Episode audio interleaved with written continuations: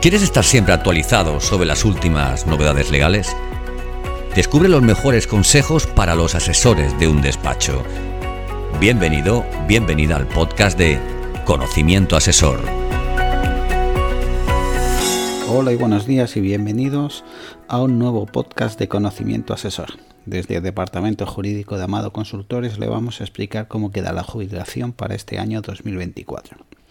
El retraso de la edad de jubilación ordinaria y de la anticipada en dos meses, así como la reciente mejora del tratamiento de los periodos sin cotización en el caso de mujeres trabajadoras por cuenta ajena y de los autónomos son algunas de las novedades para los que accedan a la jubilación este año 2024. En cambio, se mantiene igual que en 2023 el periodo de cotización acumulada requerido para tener derecho al 100% de la pensión. Para 2024 se retrasa la edad de jubilación ordinaria. En este año se retrasa la edad de jubilación ordinaria tal y como recoge la Ley 27-2011 del 1 de agosto y la edad de jubilación ordinaria será de 66 años y 6 meses para las personas que no hayan llegado a 38 años cotizados y de 65 años para las personas que han cotizado 38 o más años.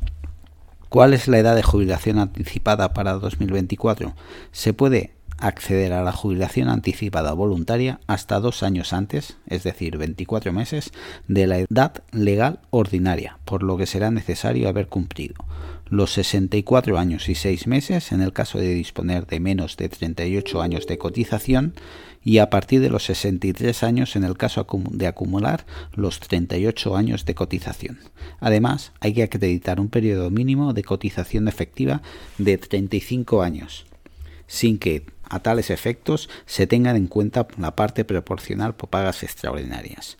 Y respecto a la jubilación anticipada involuntaria o forzosa, será posible acceder a esta pensión hasta cuatro años, es decir, 48 meses antes de la edad ordinaria. A partir entonces será de los 62 años y 6 meses si no se tiene 38 años cotizados o a partir de los 61 años si se ha cotizado 38 o más años. Además, hay que acreditar un periodo mínimo de cotización efectiva de 33 años, sin que a tales efectos se tengan en cuenta la parte proporcional por pagas extraordinarias. En el caso de jubilación parcial, hay que tener en cuenta los siguientes requisitos. Que la edad de jubilación parcial sin contrato de relevo será la misma que la edad legal de jubilación ordinaria. En cambio, la edad de jubilación parcial con contrato de relevo se retrasa y será de 64 años en el caso de disponer de 33 años o más cotizados o de 62 años y 6 meses en caso de disponer 36 años o más cotizados. ¿Cuánto hay que cotizar para poder cobrar el 100% de la pensión en 2024? Para recibir el 100% de la pensión de jubilación, una persona necesita al menos 36 años y 6 meses cotizados. De lo contrario, se percibirá con 15 años cotizados se garantiza el 50% de la base reguladora. El porcentaje aumenta a partir del año 16 un 0,19% por cada mes adicional de cotización entre los meses 1 y 248 y un 0,18 los que rebasen el mes 248. ¿Cuál es el periodo mínimo de cotización? Para acceder a la jubilación ordinaria se exige un mínimo de 15 años, carencia genérica.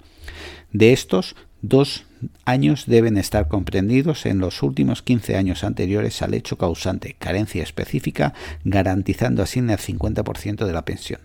¿Cuántos años se van a tener en cuenta de cara al cálculo de mi pensión?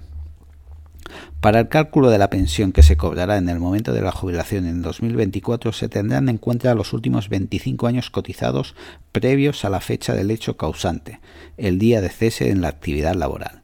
Estos años cotizados conforman la base reguladora, que es la suma de las bases de cotización en dicho periodo. Las últimas 24 bases de cotización, es decir, los dos últimos años, se computarán según el valor nominal, mientras que todas las anteriores se actualizarán según la evolución del índice de precios al consumo IPC durante todo ese periodo. ¿Cómo se calcula la cotización si se trabaja a tiempo parcial?